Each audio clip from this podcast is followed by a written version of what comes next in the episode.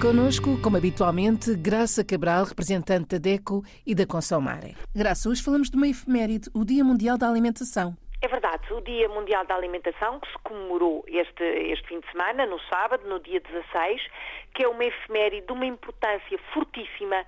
A FAO, que é a federação, enfim, que está vocacionada para as questões alimentares e da agricultura, é uma entidade com um impacto enorme, sobretudo nos continentes do Hemisfério Sul, no continente africano, América do Sul e continente eh, asiático. Este dia que é antigo, é uma celebração que já remonta em 1979, mas este dia abre portas a tantas atividades relacionadas com a nutrição e com a alimentação que nós nem fazemos ideia. Uh, posso, para terem, enfim, uma noção, mesmo que vaga, dizer-vos que 2021, portanto, este, este ano, esta semana, e porque foi a um sábado, esta semana, mais de 250 países vão estar a comemorar esta data com atividades sobre nutrição, sobre alimentação, dirigidas a consumidores.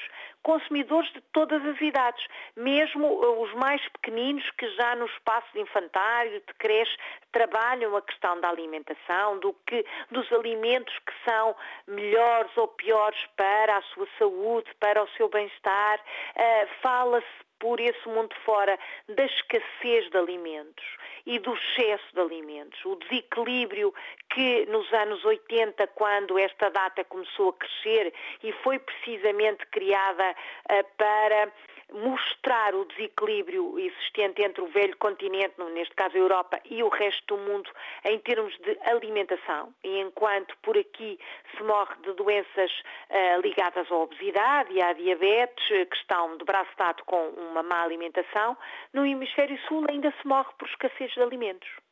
E se por cá por exemplo, o caso de Portugal, nós deitamos fora milhões de toneladas de alimentos por ano, em Angola, em Moçambique, Guiné, Cabo Verde, São Tomé, há falta de alimentos. Os colegas das associações de consumidores de lá, que são membros da Consumare, como sabem, dizem que este problema é gravíssimo, não é ficção. Existe, há falta de alimentos nestes países. Há escassez de eh, muitos, nomeadamente daqueles que são por cá considerados, uh, do ponto de vista nutricional, equilibrados, como, por exemplo, o leite, uh, os laticínios, carne, peixe, todos estes alimentos que abundam no, no, no mundo uh, dito moderno, acabam por estar sempre a faltar à mesa dos países em via de desenvolvimento. É esta, esta dicotomia e esta realidade que no Dia Mundial da Alimentação nós também queremos levar aos consumidores. A necessidade de não desperdiçar alimentos, a necessidade de comprar produtos da época, produtos locais, para melhorar, obviamente, a economia, mas também para comer o que é mais saudável. A necessidade de não comprar mais do que aquele que se vai consumir, até porque os, os alimentos uh, ou se estragam ou têm datas de validade, enfim, uh, que desaparecem num instantinho. Portanto, ter atenção uh, àquilo que se compra e ter sempre em mente que não se pode desperdiçar. A produção alimentar que hoje temos é uma produção alimentar que desgasta o nosso planeta, que está a deixar uma pegada ecológica gravíssima e que faz com que este desequilíbrio daqueles que têm muito para aqueles que têm pouco seja ainda maior.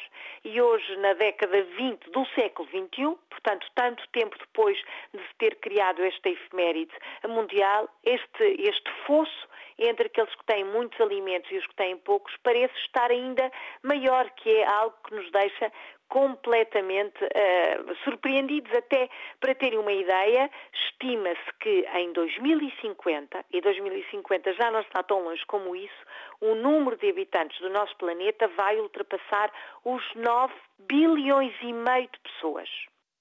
E a alimentação ou a produção mundial de alimentos não vai chegar para toda esta gente. Era preciso que esta produção aumentasse 60%.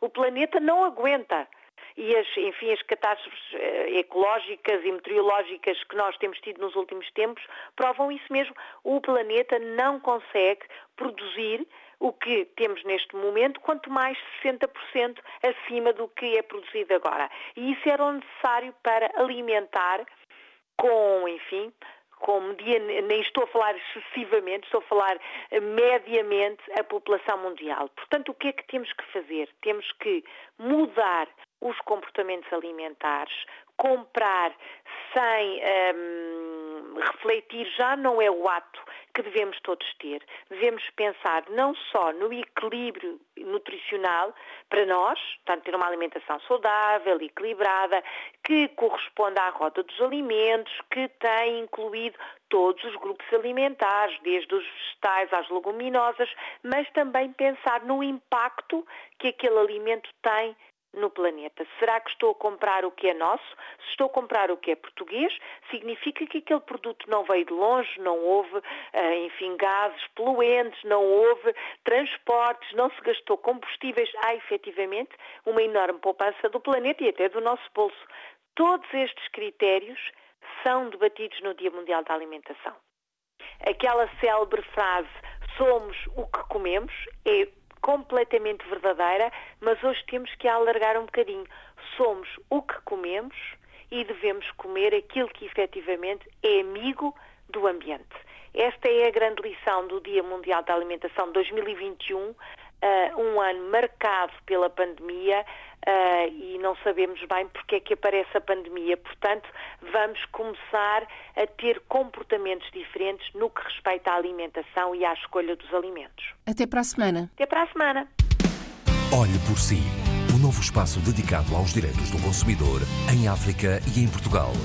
Coloque as suas dúvidas enviando o e-mail para o correio eletrónico olheporsi.rtp.pt e ouça as respostas na RDP África à segunda-feira, depois da uma da tarde. Olhe por si. Uma parceria RDP África, Associação DECO, com Isabel Flora e Graça Cabral.